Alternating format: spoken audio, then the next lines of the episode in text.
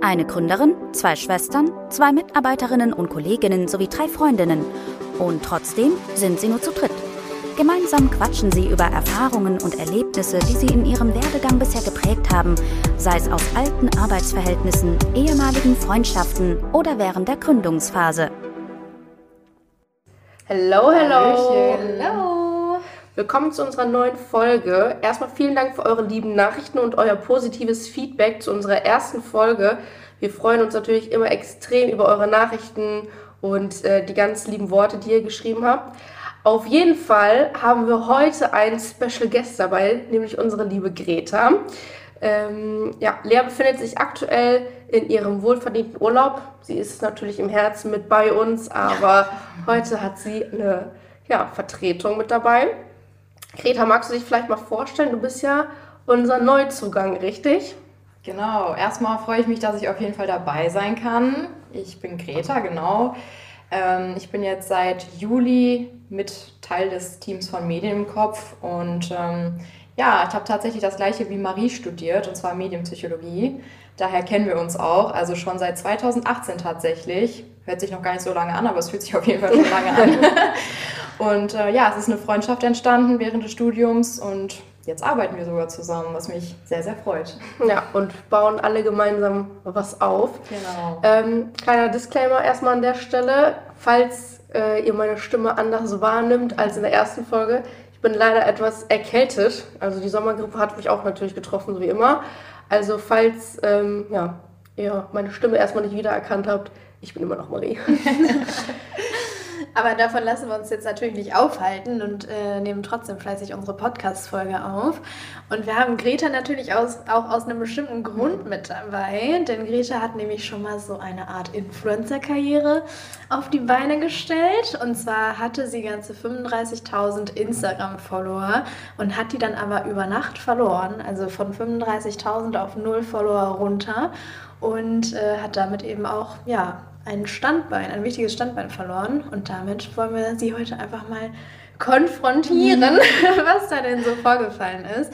Aber wir fangen natürlich ganz vorne am Anfang an und würden Greta gerne einmal fragen, wie deine Social Media Anfänge denn aussahen. Ja, auf jeden Fall. Ich habe natürlich auch die letzte Folge von euch gehört und da habe ich auf jeden Fall schon mal einen kleinen Unterschied gehört. Vielleicht liegt es auch daran, dass ich äh, 27 bin. Das heißt, ich reiße das Alter hier auf jeden Fall etwas nach oben in der Truppe. Meine Anfänge sind tatsächlich äh, bei ICQ.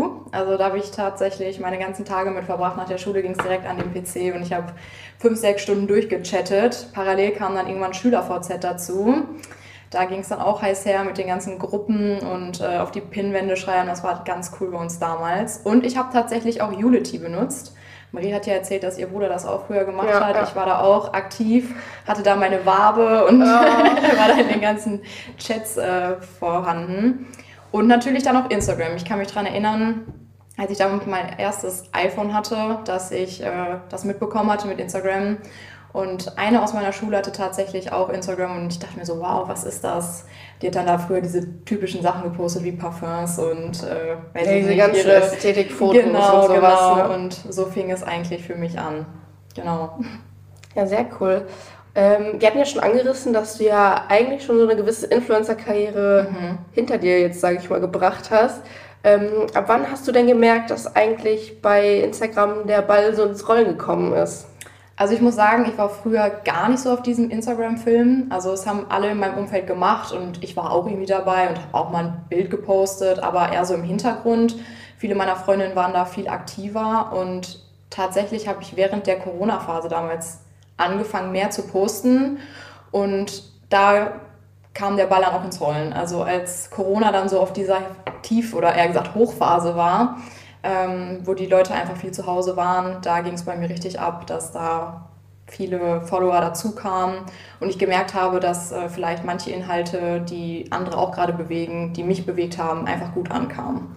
Ähm, was, ja, was hast du denn eigentlich so für Inhalte gepostet? Also kannst du mal kurz anreißen, ähm, ja, was mhm. man eigentlich auf deinem Profil hat vorgefunden. Ja, auf jeden Fall. Ich habe tatsächlich viele Sportvideos gepostet ganz am Anfang, weil die Fitnessstudios waren geschlossen. Ich war gerade in dieser Phase, wo ich viel ins Gym gegangen bin und da das dann für mich weggefallen ist, habe ich einfach gepostet beziehungsweise einfach mal die Kamera laufen lassen, was ich zu Hause so für Workouts gemacht habe. Habe ich da auch dann bei anderen immer inspiriert und habe dann mich ausprobiert, mal draußen, mal drin, mal mit Geräten, mal ohne. Habe mal gesagt, ey, ihr könnt auch mal eine Flasche benutzen anstatt Gewichte, die ihr jetzt ja vielleicht zu Hause mhm. gar nicht alle habt und äh, vermehrt auch Outfits, Videos und Postings, ähm, Stories ganz viel, wo ich verlinkt habe, woher ich was habe. Und damit fing es wirklich an. Also diese Kombination aus Outfits und Sport waren meine Anfänge. Ja, also Sport und Fashion. Genau. Aber du hast vor Corona auch schon regelmäßig gepostet und dann ist es während Corona erst durch die Decke gegangen oder hast du in der Corona-Zeit erst das so als Corona-Hobby für dich entdeckt? Ganz kurz bevor Corona quasi begann, war ich ein halbes Jahr in Berlin. Und da habe ich vermehrt angefangen zu posten, einfach weil die Stadt mich irgendwie fasziniert hat. Und ich habe viele Ecken gesehen, die ich toll und inspirierend fand. Da habe ich es einfach mal gepostet. Davor war ich nicht aktiv, wie gesagt. Ich war eher immer so diese stille äh, Beobachterin, beziehungsweise habe immer alles gesehen und mich aber nie so richtig integriert. Und in Berlin fing das dann so richtig an, dass ich mal mehr gepostet habe. Aber wo es dann wirklich zu der Corona-Zeit kam, wo ich dann wieder nach Bielefeld gekommen bin, da habe ich wirklich dann angefangen, auch aus Langeweile vielleicht ähm, vermehrt Bilder zu posten, beziehungsweise Stories ganz extrem. Ich glaube, das war auch so dieses typische, was man ja eigentlich, ja, viele, glaube ich, haben ja dieses typische Freundeprofil, sage ich mal. Also sprich, genau. man teilt ja irgendwie schon immer so Eindrücke ja. aus seinem Leben, wenn man mal irgendwie unterwegs ist, ja, wenn man voll. essen geht oder sowas. Ja, also, man teilt sich einfach mit irgendwie auch, um ja. mit den anderen zu interagieren. Ja, also ich glaube, das war, also das ist ja das, was du auch gemeint hattest, dass das sozusagen das vor Corona war. Genau. Also diese typischen Lebenseinblicke, die irgendwie mit mhm. jeder mal so ja, gibt. Ja, man ist einen Kaffee trinken, man ist was essen, man ist mit dem und dem unterwegs am See, wie auch immer, solche Sachen. Ja. ja. Und ähm, wie war das dann für dich, als du dann angefangen hast, da eine gewisse Regelmäßigkeit reinzubringen und dann natürlich auch irgendwie angefangen musstest, Content zu produzieren, mhm. wo das dann vielleicht auch zu so einer Aufgabe geworden ist? Hat dich das Überwindung gekostet, dich so zu präsentieren und diesen Content eben aufzunehmen? Und wie war da vielleicht auch so die Reaktion aus dem Umfeld? Oder hast du da vielleicht auch irgendwie mal Hate oder so aus dem näheren Umkreis bekommen?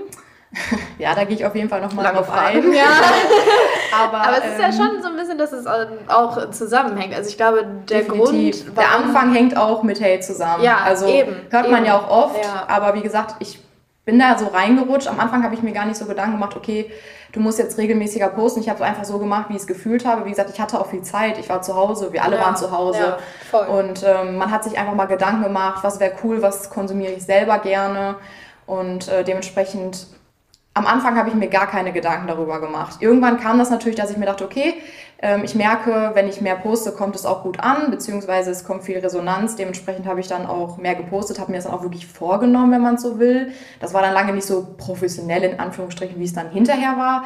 Aber ich habe mir da schon irgendwie so Gedanken gemacht, immer so einen kleinen Plot-Twist in meinen Tag gebracht, dass ich so wollte, dass die Leute halt möglichst ähm, ja, mich viel verfolgen und äh, lange am Ball bleiben. Ähm, Stories habe ich zum Beispiel am Anfang äh, mehr gemacht als Beiträge. Das kam dann halt auch mit der Zeit.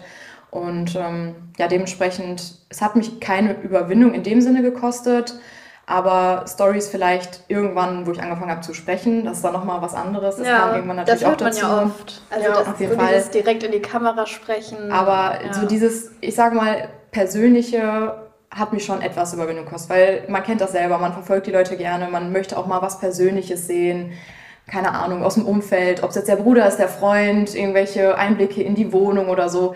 Da war ich am mhm. Anfang schon so ein bisschen, dass ich Überwindung gebraucht habe. Ich habe das irgendwann auch wieder ein bisschen zurückgefahren, weil ich gemerkt habe, okay, es ist vielleicht doch nicht so das, was du möchtest. Aber ähm, ja, das war so, was mich am Anfang bewegt hat, beziehungsweise ja. ja, was es zum Thema Überwindung zu sagen gibt. Und äh, natürlich habe ich auch Hate, ist vielleicht ein bisschen hart ausgedrückt, aber so Skepsis aus meinem Umfeld erfahren. Es gab natürlich viele, die gesagt haben, ja, was denkt sie jetzt, wer sie ist? Ähm, ja, keine ja. Ahnung, was versucht sie da? Nächste Influencer aus Deutschland, was ist da los? ich habe äh, viele auch gehabt, die gesagt haben, ja, cool, mach das einfach mal. Ähm, ich erinnere mich zum Beispiel Marie, die hat mich immer gepusht, ja, hat immer gesagt, ich sehe da Potenzial, mach da auf jeden Fall weiter und kam auch mit coolen Ideen immer um die Ecke, wo sie gesagt haben, probier das mal aus. Ähm, aber gerade so Richtung Eltern, Freunde von den Eltern, die waren natürlich, ja, was ist da jetzt los, ne?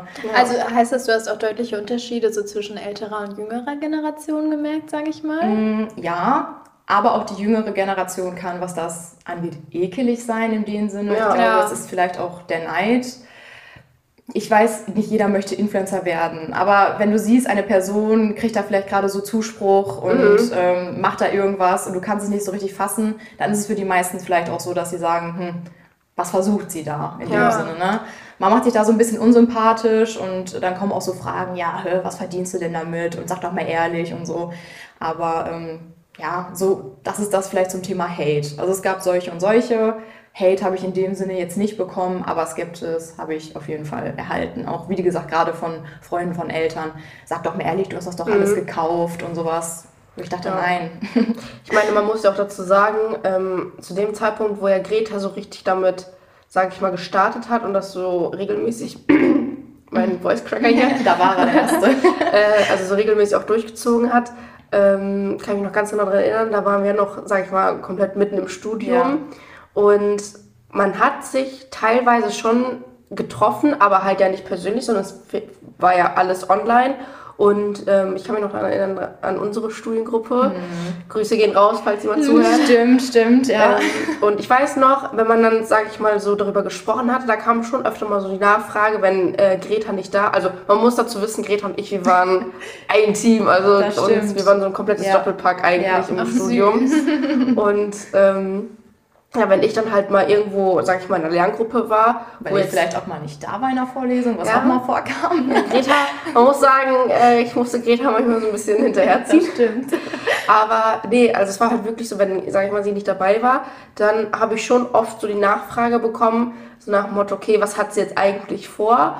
Und ohne, dass man jetzt den Personen irgendwie was unterstellen möchte, ähm, aber ich sag mal so, auch wenn es eine junge Generation ist und wir das ja eigentlich alle kennen und es jetzt an sich nichts Fremdes oder was komplett Neues ist, war das schon so, dass die Leute gedacht haben, okay, warum macht sie das jetzt? Also sprich, ich sag mal so, wenn ich jetzt beispielsweise beruflich einen komplett neuen Weg einschlagen würde, also ich bin jetzt vorher im Marketing gewesen und sage, okay, Marketing ist jetzt nichts für mich und ich werde jetzt Floristin.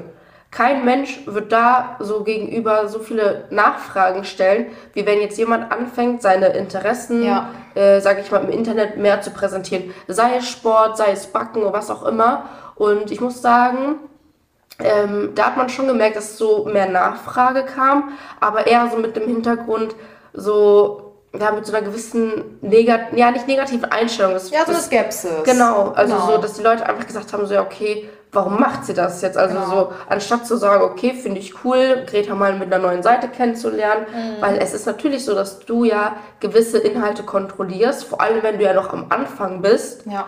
Und ähm, ja, und ich sag mal so, die Leute kriegen dann ja auch nochmal zusätzlichen Einblick, neben dem, was sie ja, sag ich mal, im Studium oder Ja. sonst wo mitbekommen haben. Ich glaube, es ist sogar noch mal was anderes, wenn du mitbekommst, jemand fängt damit an, als wenn du jemanden kennenlernst, der schon mittendrin Ja, ist. ja, safe. Aber was ich daran so interessant finde, ist, dass, ähm, also vor dem Hintergrund, was ihr studiert habt, also Medienpsychologie, da sollte man ja eigentlich meinen, dass man da vielleicht dann schon eher auf so ein bisschen mehr Verständnis trifft, weil die Leute sind ja vertraut mit, also jetzt mal so ganz blöd gesagt, die haben dann vielleicht auch so ein bisschen das Verständnis dafür, dass das, ich meine, so ähm, Beiträge zu posten, dann vielleicht auch gutes Feedback zu bekommen und sowas, das ist bestimmt auch mit Dopamin und allem so verknüpft und so. Es gibt einem ein gutes Gefühl, man kriegt Ja. Aufmerksamkeit.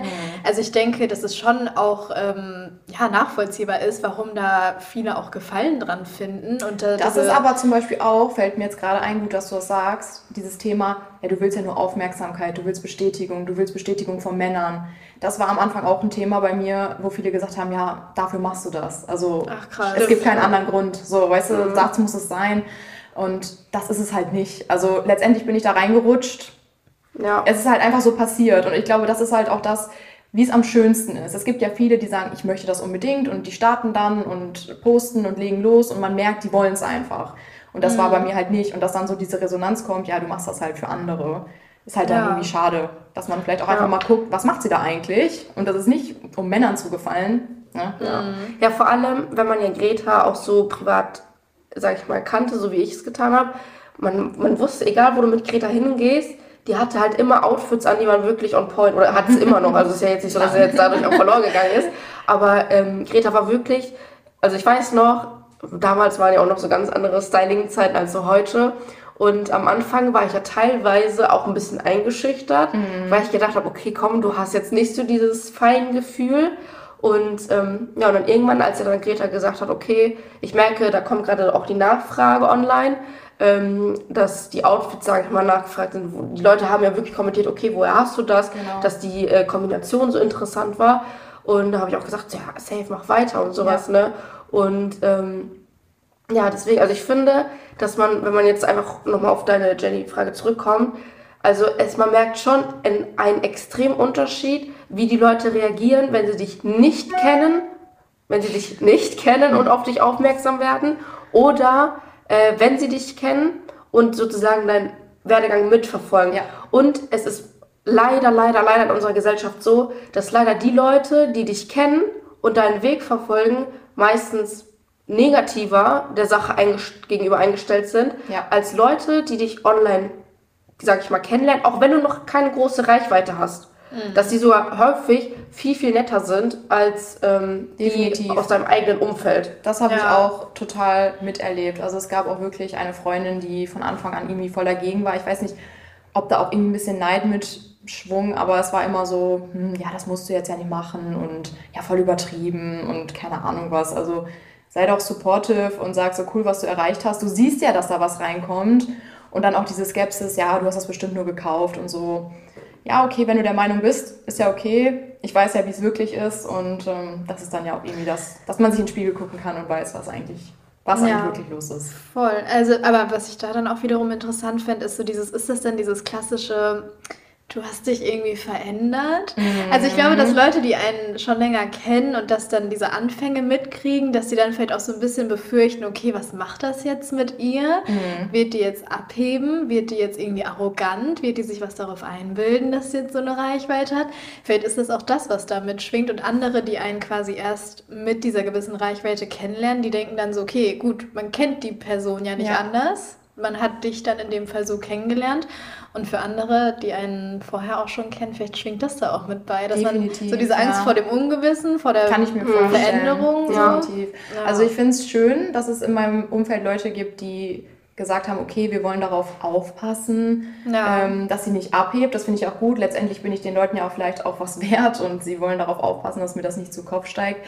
Das definitiv, aber ähm, ich glaube und würde behaupten, dass das nicht passiert ist. Zum Beispiel viele von meinen Familienmitgliedern haben mich verfolgt und es ist immer das Schönste gewesen, wenn meine Tante dann mir ein Feedback gegeben hat und gesagt hat, du Greta, ich verfolge dich ja jetzt schon die ganze Zeit und für mich bist du die Greta, die du auch privat bist. Du, ich erkenne dich halt komplett wieder und wenn das natürlich jemand sagt, der dir so nah ist, ähm, ja. auch vielleicht in dem Alter ist, die damit nicht aufgewachsen ist, dann ist das natürlich das schönste Kompliment, was man bekommen kann und das ist, glaube ich, auch wirklich der Fakt, dass man da wirklich aufpassen muss und dass man auch einen guten Rückhalt hat, die dann vielleicht dir auch mal Feedback geben und sagen, du, das kommt nicht so gut rüber, ja, da bist du vielleicht ein bisschen abgehoben.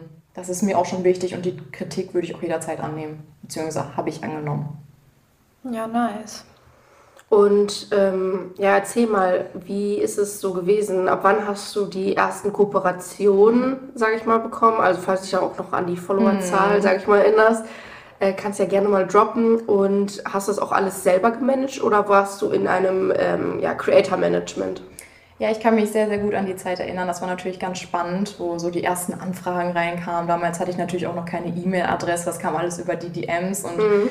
man war immer total aufgeregt, wenn da irgendwas reinkam. Ähm, ich kann mich daran erinnern, dass natürlich so ab, ich sage mal, 4.000, 5.000 Followern so diese ersten unseriöseren Anfragen reinkamen, auch auf Englisch teilweise, Produkte, wo du dachtest, wow, was ist das jetzt genau?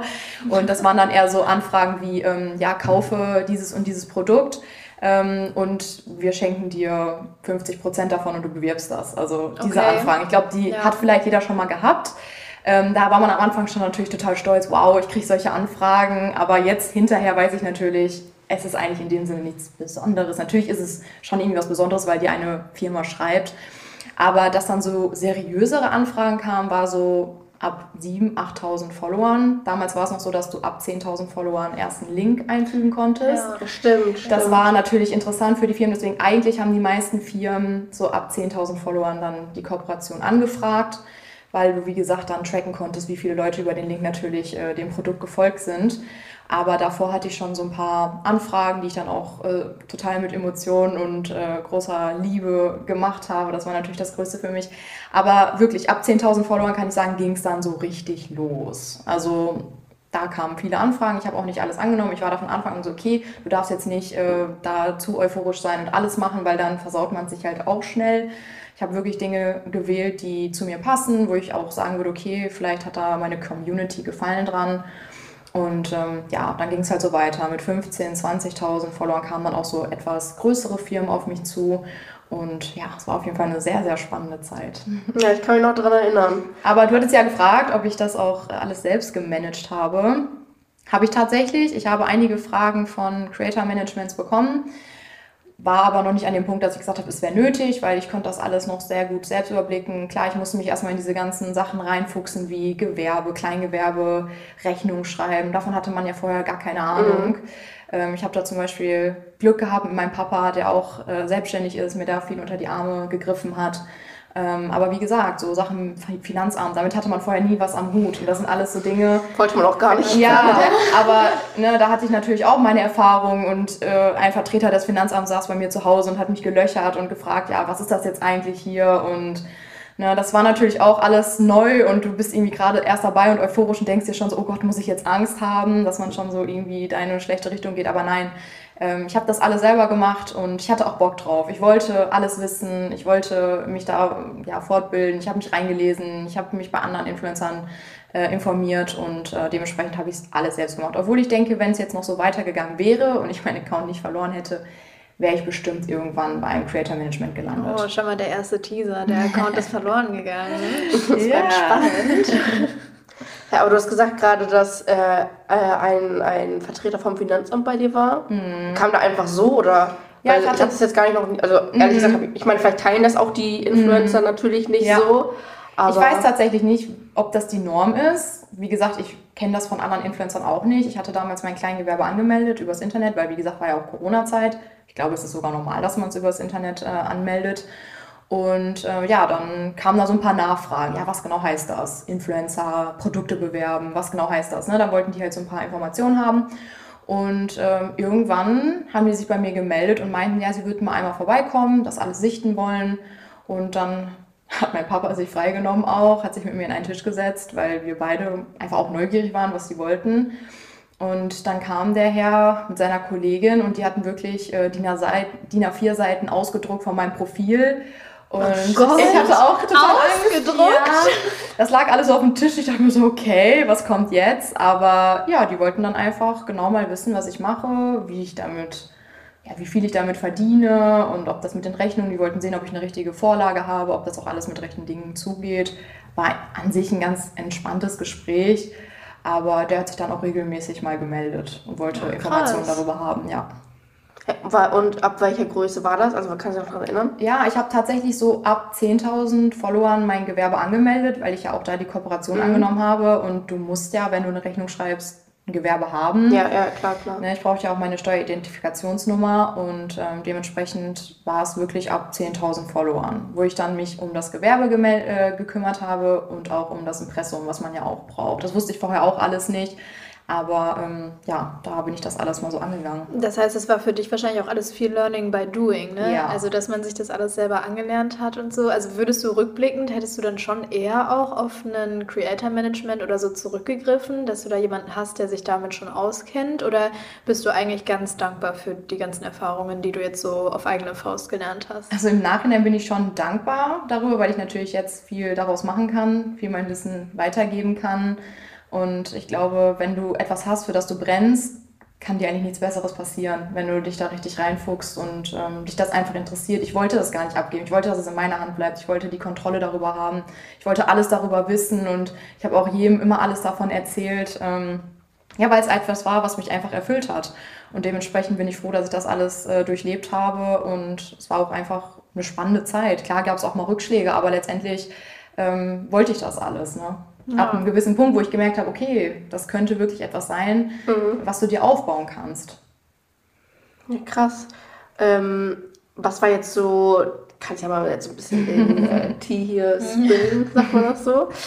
Ähm, aber ja, erzähl mal so ein bisschen aus dem Nähkästchen. Was war so deine liebste Kooperation äh, oder Kooperationspartner?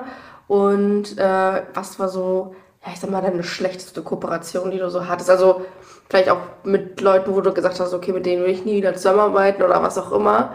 Aber äh, zeig uns mal dort mehr Einblicke. Einblick. Ja, fangen wir erstmal mit dem Positiven an.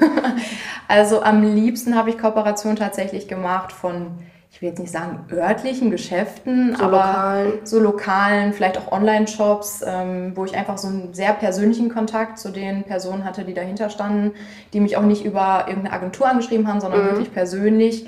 Ähm, das war mir immer total lieb, weil die auch irgendwie so eine Dankbarkeit hinterher mir gezeigt haben und mir auch so Einblicke gegeben haben, wie viele Mädels oder Jungs ähm, dann wirklich ähm, ja, über meine Empfehlung zu ihnen gekommen sind.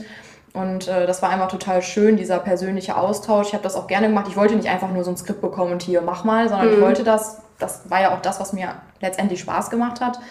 Ähm, Ja, auch so die eigene Kreativität ausleben. Genau, genau. Also das waren eigentlich mir die liebsten, wo du nicht so ein Briefing bekommen hast äh, mit einzelnen Schritten, du hast das und das zu machen, du hast das und das zu sagen, wo dir die Wörter in den Mund gelegt werden, weil es gibt wirklich Firmen, die wollen, dass du genau das sagst, was auch im Briefing steht.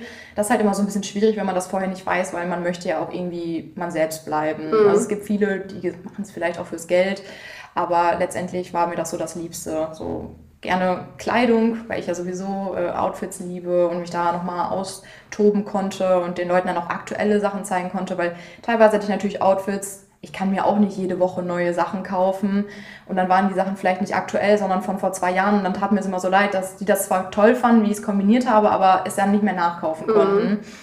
Ähm, von daher, das war mir so das Liebste. Und wenn man jetzt davon reden möchte, was vielleicht nicht so die beste Erfahrung war, also alles, was ich äh, gemacht habe, war eine Erfahrung. Und es hat mir auch alles Spaß gemacht. Also ich habe das ja auch aus freiwilligen Stücken gemacht.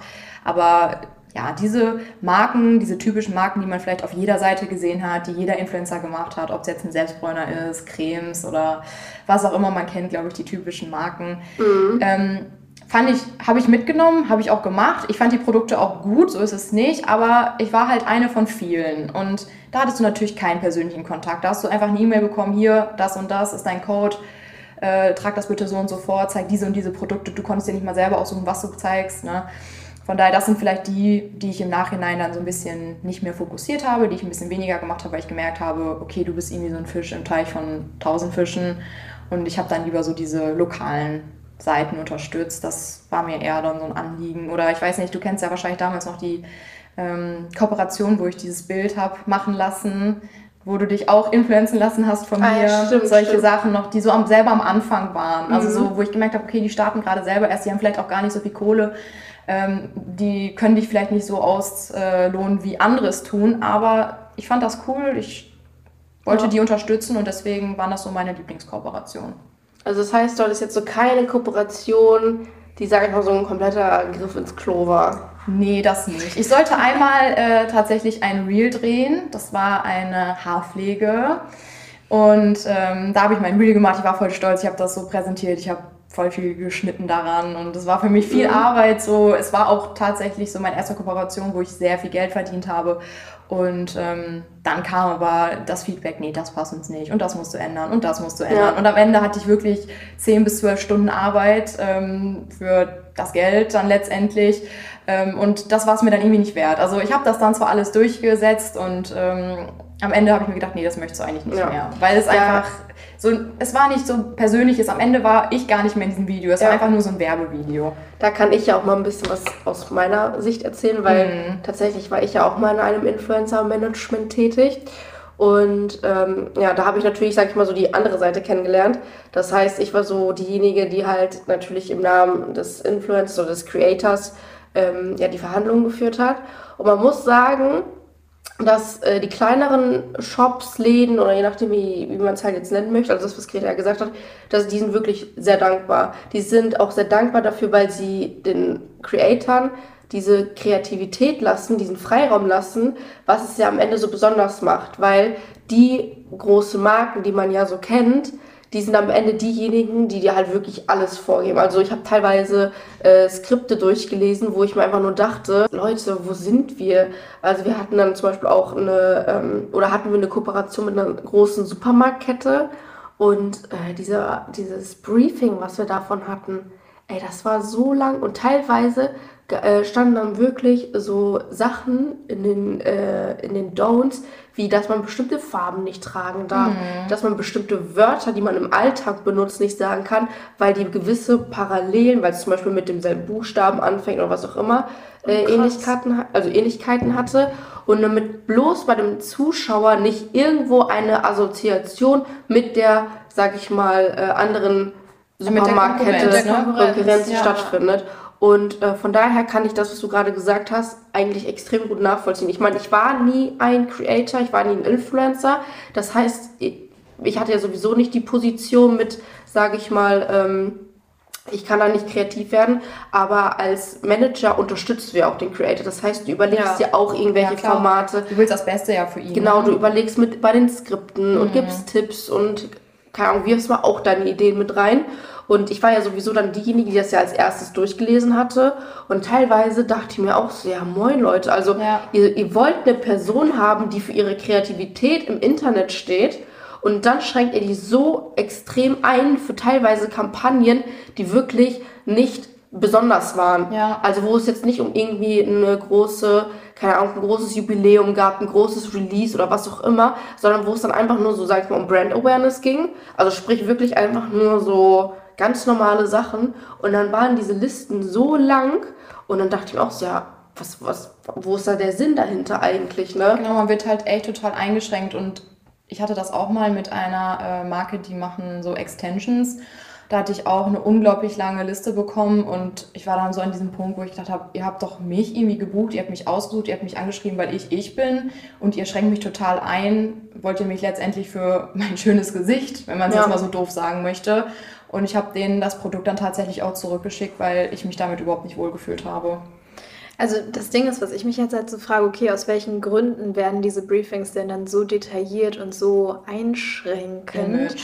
Also ich wollte nämlich gerade sagen, ich glaube, es geht ja für das Unternehmen dann äh, vor allem darum, sich selber zu schützen und dafür, also ich glaube, man will ja irgendwie nicht aus der Hand geben, genau. wie das eigene Unternehmen jetzt repräsentiert wird und was aus dem eigenen Ruf gemacht wird. Also ich kann mir vorstellen, dass auch sehr viel Schutz letztendlich hintersteckt. Ja, du gibst aber, es halt in eine fremde Hand. Genau, genau. Und Definitiv. du weißt halt nicht, wie das jetzt weiter ja. verwertet wird. Und im Endeffekt, jetzt mal so ganz blöd gesagt, wenn das schief geht und der Creator ne, setzt das überhaupt nicht so um, wie du dir das eigentlich vorgestellt hast. Und also toll, toll, toll, dass das nicht vorkommt, aber schädigt deinen Ruf dann schießt du dir halt so dermaßen selber ins Bein und hast ja. dafür dann tausende Euro bezahlt. Deswegen, die meisten großen Firmen machen es ja auch so, dass sie vorher einmal alles sichten wollen. Die wollen ja, wie bei mhm. mir in dem Fall jetzt, genau, sie wollen es freigeben. Damit gehst du dem halt so ein bisschen aus dem Weg, dass vielleicht jemand etwas sagt oder tut, was deinem Produkt nicht entspricht, beziehungsweise deinem Image schaden würde. Und bei den kleineren ist es halt wirklich so, die sagen, ja, mach einfach und da geht es auch gut. Die werden bestimmt auch irgendwann an den Punkt kommen, wo die sagen, okay, wir müssen uns jetzt das einmal mhm. anders äh, überdenken und äh, dann wird es auch mehr Vorgaben geben. Aber letztendlich äh, sucht man sich ja im besten Fall die Influencer so aus, dass man sich vorher auch einmal anguckt, wie sind die so drauf, was machen die sonst so für Inhalte und dann sollte ja. es auch passen. Vielleicht auch wie die vorherigen Kooperationen. Genau, aber viele haben halt dafür gar nicht so viel Zeit. Ich habe ja, ja, auch mal auf der anderen ja. Seite tatsächlich gearbeitet für eine Brand im Influencer-Marketing, also wieder im Management noch als Influencer, sondern wirklich für die Brand. Und da hast du teilweise gar nicht so viel Zeit, dir alles komplett anzugucken. Da mhm. guckst du einfach, passt das ungefähr? Dann schaust du dir die Person ein bisschen näher an ähm, und dann schickst du auch schon die Anfrage raus. Okay. Ja. Aber um vielleicht jetzt auch nochmal von den Unternehmen so ein bisschen wegzukommen und hin zu den Persönlichkeiten, die mhm. dahinter stecken, hast du denn auch andere Influencer kennenlernen können und da irgendwie auch ein Netzwerk aufgebaut? Oder hast du vielleicht sogar auch schon mal schlechte Erfahrungen mit anderen Influencern gemacht? Ich glaube, das war so ein bisschen äh, der Nachteil von der Corona-Zeit, da ich gar nicht so richtig in den Genuss bin, gekommen bin, irgendwie an Events teilzunehmen, beziehungsweise großartig ja. andere Influencer kennenzulernen. Natürlich habe ich mich online mit vielen ausgetauscht und man ist auch oft in Kontakt gekommen über zum Beispiel äh, gleiche Kooperationspartner. Oder ähm, über meine Impressumsseite, wo ich dann viele Kontakte bekommen habe. Ähm, ja, hey, wo bist du denn und wie sieht das aus? Kennst du dich damit aus? Also alle waren ja irgendwie so an dieser Anfangszeit und kannten sich nicht aus. Deswegen haben wir uns schon viel ausgetauscht. Ich habe da tatsächlich sehr gute Erfahrungen gemacht. Liegt aber auch vielleicht einfach daran, dass ich ähm, ja, in der Corona-Zeit gefangen war. Also ich habe keine ja. unbedingt negativen Erfahrungen gemacht. Eher im Gegenteil. Wir haben uns eher gegenseitig supportet oder ähm, repostet und schaut doch mal da vorbei und viele Kommentare und ich habe super viele Kontakte gesammelt, die dann irgendwie auch zu Freundschaften geworden sind, beziehungsweise zum regelmäßigen Austausch. Also da kann ich von meiner Seite aus nichts Negatives berichten tatsächlich. Und waren das dann Leute, die in der gleichen ähm, Branche oder in mhm. der gleichen Profilsparte wie du unterwegs waren? Oder wie waren da so deine Erfahrungen? Sowohl als auch. Also es gab viele, die kleinere Profile als ich hatten oder wir waren auf dem gleichen Level, beziehungsweise es gab auch viele, die noch größer waren, die dann gesehen haben, okay, du hast mit der und der Person einen, ähm, eine Kooperation, die mich dann angeschrieben haben, hey, wie hat dir das mit der gefallen? Äh, und mich Ach, da auch cool. nach Rat gefragt haben, ja. beziehungsweise die dann auch ähm, hingehen wollten, ohne dass sie mit der Person eine Kooperation haben wollten, sondern einfach nur nach meinem Rat fragen wollten. Aber sie haben gesehen, okay, da ist jemand, der vielleicht auch irgendwie da was zu sagen kann und deswegen sind da schon viele Kontakte entstanden, von ganz kleinen Profilen bis sehr großen Profilen. Also ja, sehr nice. Also da kommt ja dann fast schon wieder dieses Community-Gefühl ja. hoch. Und da muss ich sagen, alles was Community betrifft, ich war super happy. Ich habe sehr wenig auch da Hate erfahren. Klar gab es immer mal irgendwelche Kommentare. Aber an sich habe ich da wirklich eine tolle Community aufgebaut und viele Mädels, die sich auch für viele Dinge interessiert haben, auch nachgefragt haben, wenn ich mal länger nicht was gepostet habe, alles Ach, okay. ähm, oder schon irgendwie so von mir so Macken entdeckt haben. So, wenn ich irgendwas immer gepostet habe, ich das selber irgendwie gar nicht so wahrgenommen habe, aber die sagten so, ja, äh, Salz isst du ja echt viel, zum Beispiel. Ja, jetzt. ja wollte ich auch, ich wollte diesen Salz, ja, genau. das Salz auch nochmal droppen. Und das war dann immer schon irgendwie so ein Insider und äh, von daher, da gab es wirklich eine tolle Community. Ich habe das total geliebt, dass die mir jetzt mir auch zum Beispiel geschrieben haben, ähm, ich habe am Wochenende ein Event und was würdest du dazu tragen? Oder ich habe mir gerade schwarze Stiefel so und so gekauft. Kannst du mir mal vielleicht sagen, wie du das kombinieren würdest? Und die haben mir viele Ideen auch geliefert. Dann habe ich auch irgendwann angefangen mit Reels und die meisten Ideen kamen da tatsächlich auch aus meiner Community. Also dieses ja, Community-Thema. Besser geht's ja eigentlich ja. gar nicht, wenn die Community ja. dir so Das war wirklich eine 10 von 10 bei mir, definitiv. Ja, sehr geil. Wie viel äh, Zeit hat dein Instagram-Profil? Also sowohl mit Content-Erstellung, Planung, mit Community-Management, mhm. ne? Ähm, also ich meine, damals hatte das ja noch nicht alles so unbedingt diese Titel, die es halt heute hat. Ja. Aber dieses ganze, dieser ganze Aufbau, die ganze Pflege dazu, wie viel Zeit hat es, sage ich mal, in Anspruch genommen? Es hat schon sehr, sehr viel Zeit in Anspruch genommen. Also da, wo ich ja wirklich damit gestartet habe, war ja zu der Zeit, wo ich studiert habe. Mhm. Da hatte ich tatsächlich auch keinen Nebenjob. Also ich hatte wirklich mein Studium und Instagram. Das habe ich dann auch wirklich so 50-50 aufgeteilt. Ich habe vielleicht manchmal zu doll den Fokus auf Instagram gelegt. Aber ähm, es, ja, man braucht schon viel Zeit. Also diese ganzen Themen wie ähm, Planen, ich, wenn ich Fotos gemacht habe, ich habe das meistens auch am Sonntag gemacht, tatsächlich damals mit meinem Bruder. Grüße gehen raus. Danke nochmal an dieser Stelle. Props. Ja, wirklich. Ähm, der hat sich da auch total reingefuchst und wir haben uns irgendwie dann so aufeinander eingeschossen. Er wusste genau, wie die Fotos am besten mhm. sind, was ich am meisten mag, welcher Winkel toll ist und so weiter und so fort und hat dann auch gesehen, wenn da irgendwie eine Strähne nicht richtig lag und sowas alles. Voll aufmerksam. Ja, ja. wirklich. Da, da, musste ich ihn aber auch erstmal hinbringen. like Gretas Bruder. genau. Und ähm, der musste sich natürlich den ganzen Tag für mich Zeit nehmen. Also nicht nur ich, sondern auch eine andere Person musste sich die Zeit nehmen. Wir haben sonntags fünf, sechs, sieben Stunden teilweise Fotos gemacht. Und du musst ja auch mal irgendwie einen coolen Spot haben. Du kannst ja nicht äh, bei dir in der Straße einfach gerade ein Foto machen. Mhm. Kann man schon, das will ich jetzt nicht sagen. Aber mein Anspruch war es halt, dass ich irgendwie auch den Hintergrund ästhetisch äh, kreiere. Und dementsprechend sind wir dann irgendwie immer losgefahren. Und wenn ich mal irgendwo, wenn ich unterwegs war, einen coolen Spot gesehen habe, habe ich mir das immer bei Maps äh, so einen Pin gesetzt ähm, um zu sagen, hey, hier ist ein cooler Spot oder ich habe mir das bei Notizen notiert, die Straße oder wie auch immer, dass ich immer so wusste, wie sieht diese Umgebung auch farblich aus, was könnte ich da mhm. für ein mhm. cooles Outfit irgendwie ähm, inszenieren und dementsprechend hat das Fotos machen an sich schon sehr, sehr lange gedauert, weil einen Tag habe ich ungefähr ja, fünf, sechs Fotos gemacht, dann bist du ja vielleicht auch mal nicht zufrieden damit, dann musst du es nochmal neu machen, dann kommst du nach Hause, hast eine Million Fotos, musst die alle auswählen, dann nochmal ein bisschen bearbeiten. Ich war zum Beispiel auch so ein Freak, wenn bei mir irgendwie zu viel Kaugummis oder Blätter auf dem Boden waren, dann habe ich das mal wegbearbeitet. Ich wollte, dass es richtig schön clean aussieht, dass es nicht so viele Störfaktoren gab. Und dementsprechend hat das natürlich schon so einen ganzen Tag gefressen. Und dann kommt natürlich das, du suchst dir aus, welche Fotos möchtest du dann posten, an welchen Tagen. Dann habe ich irgendwann mal angefangen, mir das so in so einer zweiten App quasi zu visualisieren, welche Fotos ich dann überhaupt poste, in welcher Reihenfolge, wie sieht es gut zueinander, zueinander aus. Ich war tatsächlich nicht diejenige, die so dieses ästhetische Feed hatte, dass man nur Brauntöne oder nur Schwarztöne. Ich habe es einfach so gemacht, wie ich Bock hatte. Ja. Und dann am Ende geguckt, okay, du hast diese und diese Fotos, wie sieht es dann cool aus? Ähm, und dann natürlich die Captions, Hashtags, da habe ich mich viel ausprobiert und äh, geguckt, was kommt gut an, warum und verwende ich das nochmal. Also ich habe wirklich schon, wenn man es so sehen will, mein Wochenende dafür geopfert und dann auch noch ja, ein bis zwei Stunden mindestens am Tag für die ganzen Sachen wie Kommentare und Community Management. Also schon viel Zeit. Ja. Ähm, aber was man ja, sag ich mal, da gar nicht mal mit reinberechnet hat oder was du jetzt noch gar nicht mal so genannt hast, ist ja nochmal die zusätzliche Zeit, die ja für die Kooperation mhm. nochmal draufgegangen ist. Also das, wovon du ja gesprochen hast, waren ja sozusagen die, die Maßnahmen, klingt zwar jetzt sehr, sehr hochgestochen, aber ja. das war ja das, was du, sag ich mal, ein Minimum machen musstest. Das heißt, deinen eigenen Content zu bringen, dein äh, Manage, also dein Community Management, die Pflege davon, ähm, die Beantwortung der Fragen, die reingekommen sind, die Stories und ich sag mal so dieses ganze Drum und Dran.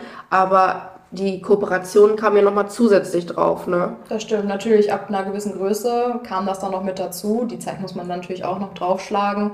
Und dann war es wirklich so, dass ich eine eigene E-Mail-Adresse hatte und äh, da das auch so trennen wollte. Anfangs habe ich das nicht getan, aber irgendwann habe ich schnell gemerkt, okay, du kriegst da so viel äh, rein, du musst das ein bisschen trennen.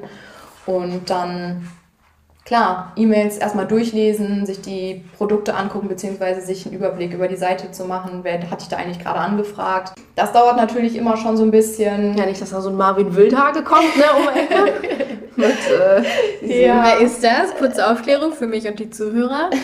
Also Marvin Wildhage ist eigentlich ja ein ja, Creator, würde ich jetzt mal sagen. Und äh, ich sag mal so, seine Hauptaufgabe ist eigentlich Influencer kreativ aufs Korn zu nehmen. Hops zu nehmen, ja. Genau, genau. Also so zu testen mit Hydro Hype. Das Wie weit gehen die, genau. Genau, war einfach so eine Creme, die er, sag ich mal, in Anführungsstrichen entwickelt hat. Am Ende, glaube ich, war es einfach nur Gleitgel. Genau. Oh. Und mit Pipi-Kaka-Extrakt oder irgendwas. Genau, ne? ja. What? Also, äh, falls ihr da mal Langeweile habt, kann ich euch die Videos echt mal empfehlen. Es jetzt, ist sehr amüsant. Ja, sein letzter Gag war jetzt sozusagen diese ganzen äh, Steine und dieses ganze Astro-Zeug. Genau. Und ja, da hat auf jeden Fall die äh, Tanja von, ähm, von, Ach, von, von, Bibi und ja, von Julienko, äh, von Julienko genau. Und es ist eigentlich mal ganz witzig, vor allem wie sie danach halt reagieren, wenn sie da merken. Da muss man wirklich aufpassen. Ja, deswegen, also das war zum Beispiel auch, ähm, was man extrem unterschätzt, also auch in dem ja. Creator Management, wo ich ja gearbeitet habe, da haben wir auch sehr, sehr sorgfältig immer geschaut.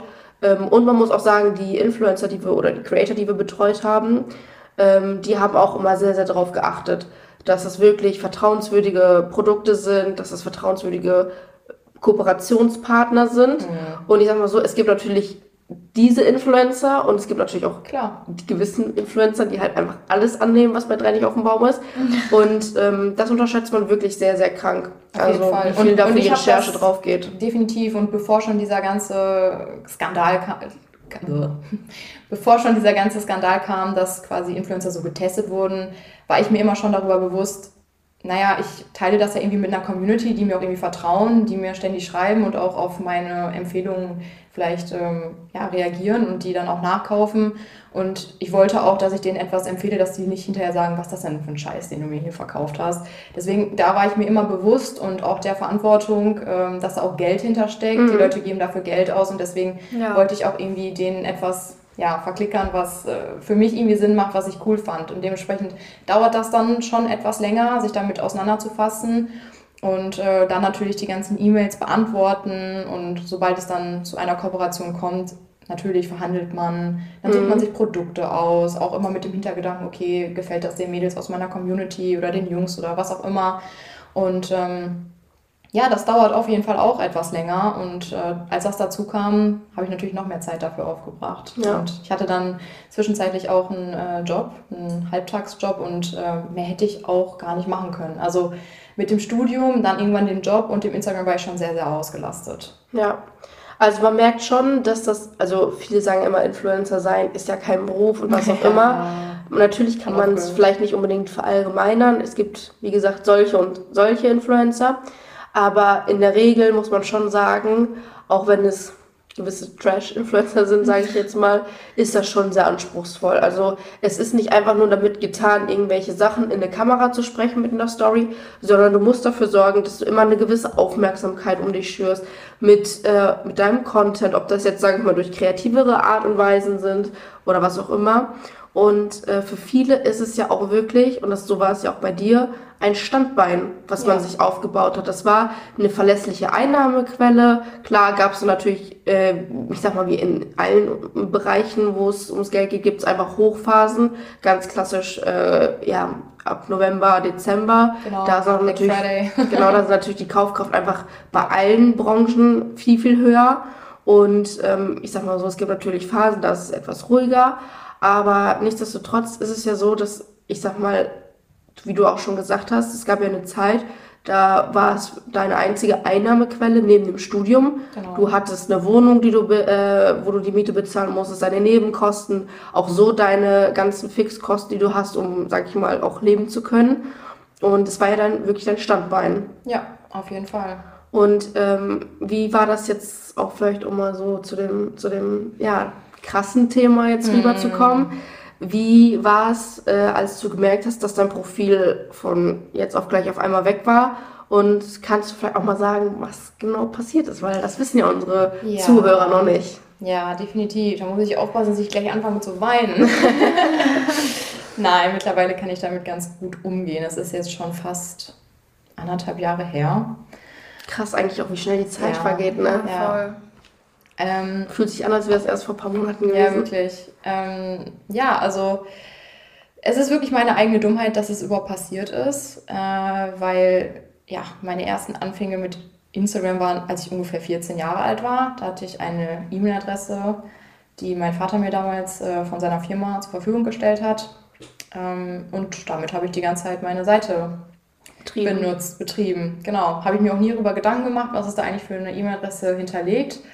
Ähm, klar war ich irgendwann so an diesem Punkt, wo ich dachte, okay, du musst das jetzt absichern und keine Ahnung, was immer was mhm. passiert. Irgendwann macht man sich solche Gedanken, aber dass es wirklich dazu gekommen ist, ich habe mir nie darüber Gedanken gemacht. Davon geht man ja auch nicht aus. Nein, ne? man geht ja nicht von dem Schlechten aus. Mhm. Ne? Ja, und dann war es eines Tages so, dass ich Instagram öffnen wollte und dann habe ich die Meldung bekommen, dass mein Account gesperrt wurde, dass ich aber mich bei Instagram melden könnte, beziehungsweise Beschwerde einreichen könnte und dann würden die sich bei mir melden.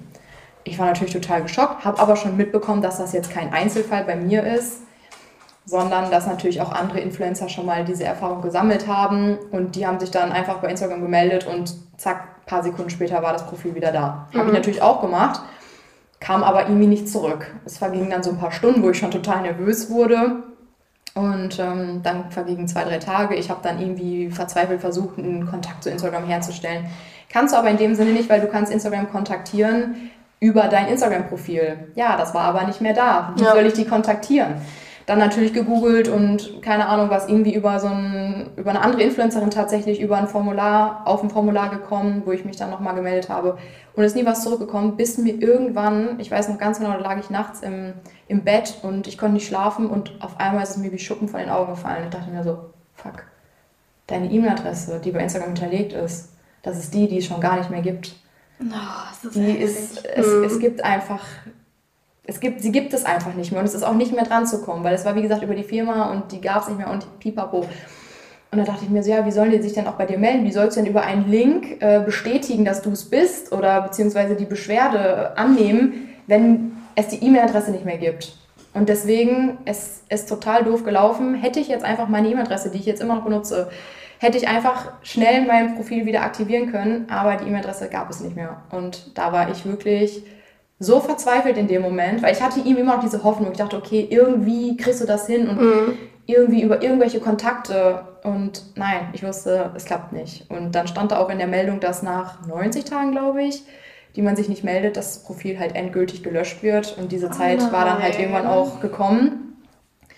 Und ich habe noch, äh, keine Ahnung, alles versucht, Papa, können wir nicht über den Browser und können wir nicht dies und können wir das und können wir uns nicht nochmal melden? Und er hat gesagt, nein, das ist leider nicht mehr möglich. Meine Eltern haben natürlich auch super mit mir mitgelitten, mhm. weil jeder in meinem Umkreis wusste, was mir das auch bedeutet. Und ich auch selber. Arbeit auch dahinter. Ich habe schon was aufgebaut, ich habe meine Seite angeguckt und war auch irgendwie stolz, weil ich meine, diese Leute, wenn man sich die jetzt mal auf einen Fleck vorstellen würde, ist ja auch eine unfassbare Menge und ich dachte mir so, wow, das wird nie wieder kommen. Und ich muss ehrlich sagen, ich war anfangs total verzweifelt, ich habe geheult, ähm, aber nicht aus dem Grund, weil ich dachte so, oh, mein Fame ist weg und keine Ahnung was, sondern einfach diese emotionale Seite auch und was alles dahinter steckt, was ich mir alles angeeignet habe. Also Wie viele Erinnerungen auch dahinter stecken. Erinnerungen, Kontakte, die ich geknüpft habe, alles Mögliche. Und das war dann so dieser Break, dieser mhm. richtig knallharte Break, den ich hatte von 0 auf 100 dann ja auf null verlor.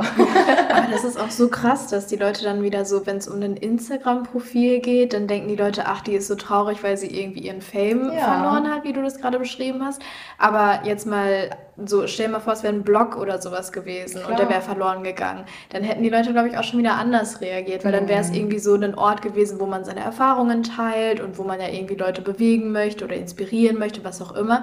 Ich glaube, da wäre die Reaktion wahrscheinlich auch nochmal eine, eine andere gewesen, obwohl es ja auf Instagram auch das Gleiche ist. Also in den Beiträgen, ja. in den Captions und sowas, da teilt man ja auch teilweise persönliche Eindrücke oder teilt sich ja einfach mit und ja. dann geht es da aber letztendlich auf Instagram natürlich nur um den Fame, in Anführungszeichen. Ja klar, das sind dann wieder die Leute, die vielleicht am Anfang schon irgendwie skeptisch waren, die dann sagen so, jo, jetzt ist er natürlich total am Boden zerstört und... Ja, dann wird das so runtergespielt und genau, so ein bisschen genau, belächelt, ne? Genau. Ja, und da, da zählt natürlich so viel zu. Also es sind ja zum einen die Follower und die Community, aber es sind natürlich auch die ganzen Kooperationspartner, denen du dann sagen musst, jo, also man nennt sein Instagram-Profil ja auch nicht mehr äh, umsonst Visitenkarte. Ne? Ja. Es war ja dein Aushängeschild im Grunde auch. Das ist ja auch das, wo, wodurch dich andere Kooperationspartner genau. dann irgendwie gesehen haben. Ja, also es war schon ein harter Break für mich und ja, jetzt kann ich gut darüber sprechen, aber es war für mich einfach auch total emotional. Also ja, nicht nur, dass vielleicht dieses Standbein wegfällt und das Geld, das sei mal so dahingestellt. Ich habe es letztendlich ja auch angefangen, weil ich Lust drauf hatte, weil es meine Leidenschaft geworden ist und ich meine, das ist auch irgendwie eine Art Hobby, die dann auch weg mm, ist und auch ja. wegfällt. Und dieser ja. Lebensinhalt, den du ja so lange quasi verfolgt hast und der dich irgendwie begleitet hat und wo du auch deine Zeit für geopfert hast, ist weg. Dann ist man erstmal so, okay, es ist weg. Ja.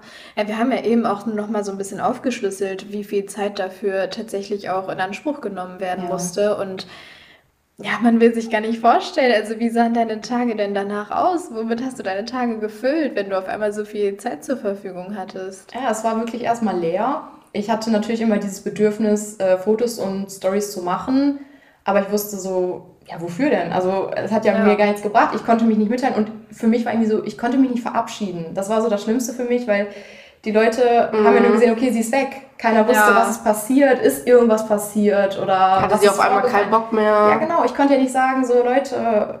Folgt mir hier, mein genau. Instagram-Account ist Ich hatte weg. ja gar keine Chance mehr, die, meine Community zu erreichen, mich nochmal zu melden. Das war, ich hätte gerne einfach mich nochmal kurz erklärt ähm, und meine Doofheit einfach mal kurz irgendwie dargestellt, aber das ging halt nicht und das war für mich so dieses Schlimmste. Klar, viele haben mich dann gefunden, weil ich habe jetzt tatsächlich den gleichen Namen, oder dass ich da hinter dem Namen einen Unterstrich habe.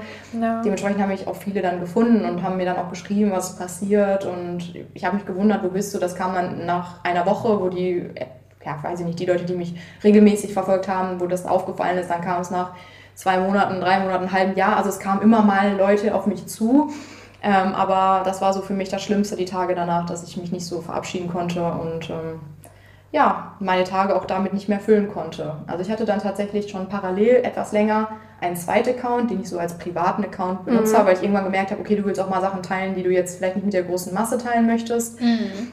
Weil ich dann zwischenzeitlich zum Beispiel auch einen Partner hatte und ähm, das dann vielleicht auch mal teilen wollte, aber ich wollte es irgendwie für die Öffentlichkeit privat halten, weil ja. es ist leider so, dass viele es dir auch nicht gönnen und äh, dementsprechend wollte ich einfach so, ja, Private Life is Happy Life. Ähm, ja. Und ähm, dann habe ich quasi darauf so ein bisschen umgeschwenkt und habe dann einfach da gepostet, wenn ich jetzt irgendwie was mitteilen wollte. Aber ich wusste halt, okay, es erreichen jetzt vielleicht 70 Leute, die mir da gefolgt haben. Also es war natürlich längst nicht das, was, was es vorher war. Ja, ja, ja vergleichen wir mal 70 Leute oder halt 35.000. Ja, ne? Ja. ja, das ist auf jeden Fall schon mal ein Unterschied. Ja. Ach Mensch, man leidet irgendwie gerade ja, mit drunter. Voll, voll. Also. Ja. Also die erste Zeit ging es mir dann irgendwie auch ganz gut, weil ich dachte so, okay, jetzt fällt irgendwie auch so ein gewisser Druck von dir ab und ich will ja nicht leugnen, dass man sich irgendwann auch einen gewissen Druck gemacht hat, weil mhm. man muss ja irgendwas liefern, muss auch da wieder in Anführungsstrichen. Mhm. Aber wenn man an einem gewissen Punkt ist, dann möchte man das ja auch. Man möchte ja, ja auch irgendwie den Mehrwert bieten. Und dann dachte ich mir so, okay, sie ist positiv, irgendwofür ist es gut. Ähm, der Druck fällt ab und ähm, es, es soll so sein. Ich war der Meinung, es soll so sein. Aber je mehr Zeit verging, dachte ich mir so, ich vermisse es einfach und ich würde mir wünschen, irgendwer würde kommen und sagen, okay, ich mache das jetzt rückgängig, ich helfe dir, ich arbeite auf Instagram, also falls da irgendwer ist, dann ähm, ja, würde ich das jederzeit annehmen. Also ich würde sofort wieder loslegen ähm, und ähm, ja, das ist manchmal noch schwer zu akzeptieren. Also falls wir hier ein paar Zuhörer haben, Gretas neuer Account ist auf jeden Fall in den Show Notes verlinkt. Schaut da gern vorbei. Weil so langsam glaube ich, ich meine, dadurch, dass wir uns auch privat sehr gut kennen, sage ich mal, ich habe da ja auch immer von Anfang an mitgelitten. Ich war, das war halt wirklich so, man hat so, ich sag mal, Greta beim Start unterstützt und auch ja, währenddessen und auch der Reise. Beim Fall. Und aber halt auch beim Fall hat man dann versucht, irgendwie seine Arme noch so drunter zu legen, ja. damit es nicht so hart ist. Aber am Ende steckt man da halt auch nicht hinter, ganz klar. Und man kann auch, jetzt in dem Fall jetzt ich, ne, konnte auch nur bis zu einem gewissen Grad unterstützen. Ich weiß noch, dass ich ja auch noch versucht habe, irgendwas rauszufinden und genau. was auch immer. Ich habe mich tatsächlich auch recht schnell bei dir gemeldet, ja. weil ich wusste ja, du bist auch irgendwie so ein bisschen in dem Thema und ich dachte vielleicht, ich habe jeden Stock gegriffen. Ja. So, ich habe ja. allen geschrieben und ja, es war schon. Das war schon heftig, das stimmt. ja. Ähm, also das heißt, wenn wir hier Zuhörer haben, schaut gerne bei Grenas Account vorbei, teilt ihn, was auch immer.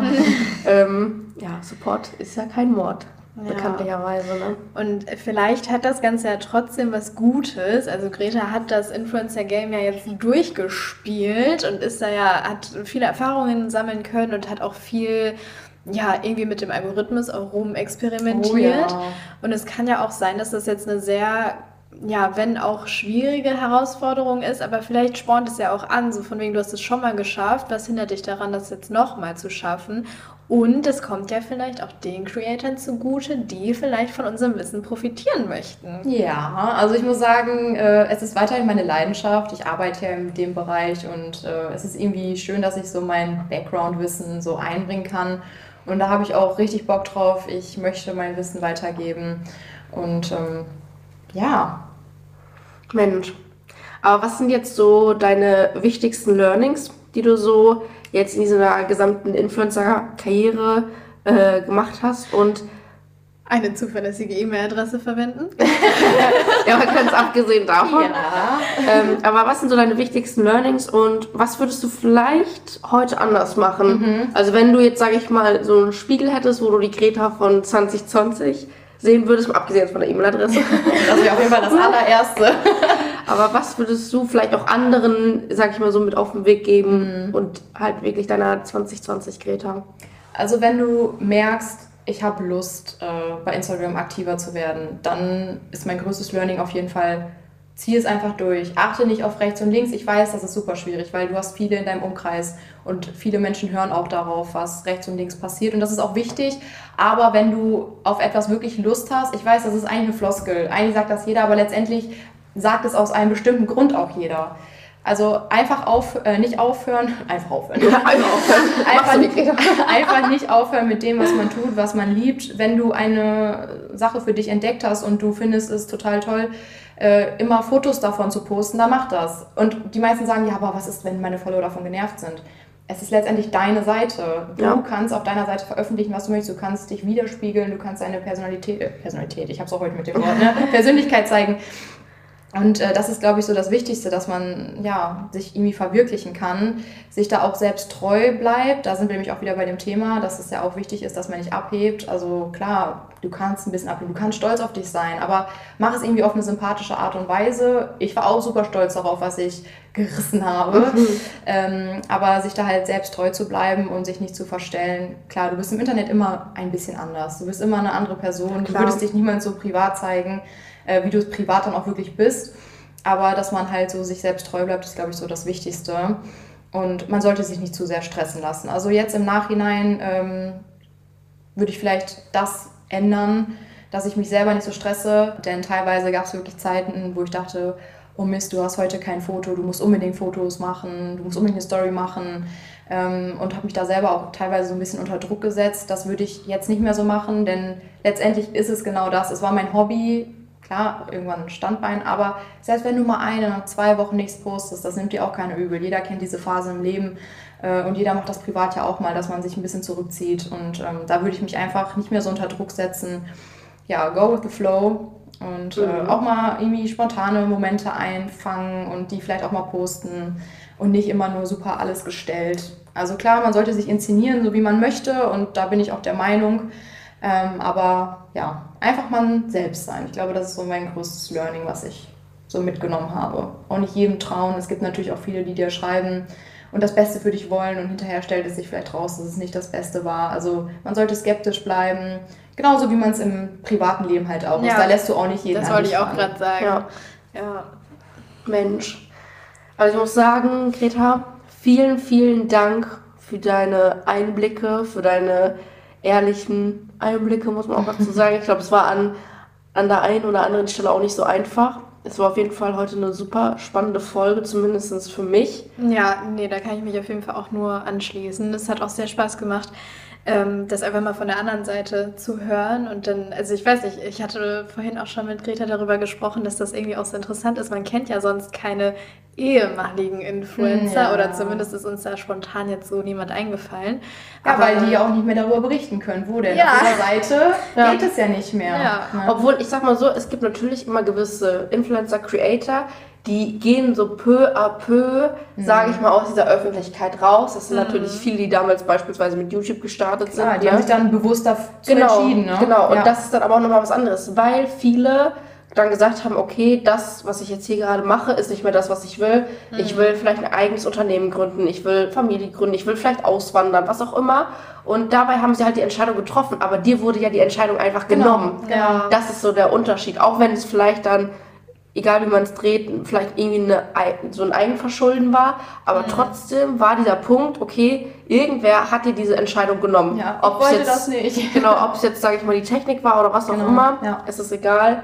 Ja. Aber ich glaube, das ist nochmal so mit der schmerzhafteste Punkt so in der Sache. Ja, auf jeden Fall. Ich freue mich auf jeden Fall, dass ich äh, so meine kleine Leidensgeschichte erzählen konnte, beziehungsweise auch so ein Deine Einblick, Erfolgsgeschichte genau, auch. so einen Einblick hinter meine Erfolgsgeschichte in dem Sinne auch geben konnte. Und ähm, ja, ich spreche tatsächlich ganz gerne über das Thema. Also es kann mich auch jeder, jeder dazu alles fragen. Ich bin da sehr transparent. Und ähm, ja, wie gesagt, schön, dass ich das hier mal so erzählen konnte. Ja, und wer weiß, vielleicht haben wir Greta ja auch in der nächsten oder in der anderen Podcast-Folge auch nochmal mit dabei. Äh, ansonsten dürft ihr euch in der nächsten Folge auf Lea freuen. Genau. Genau. Weil so viel Urlaub gönnen wir ihr dann doch nicht. Irgendwann ist auch mal okay. Ja. Und Greta muss ja auch noch ihren Job machen. Das also stimmt, das stimmt. Ihr werdet mich jetzt nicht mehr so schnell los, also von daher. Aber falls ihr auf jeden Fall noch Fragen an äh, unsere Greta habt, dann könnt ihr sie auf jeden Fall entweder ja. auf unserem Account äh, ja, stellen. Ansonsten sind Gretas Accounts, also LinkedIn und Instagram auch nochmal in den Show Notes verlinkt. Schaut da gerne vorbei. Ansonsten, wir hoffen, es hat euch mal wieder gefallen und wir hören uns dann wieder in zwei Wochen. Bis dann. Bis, Bis dann.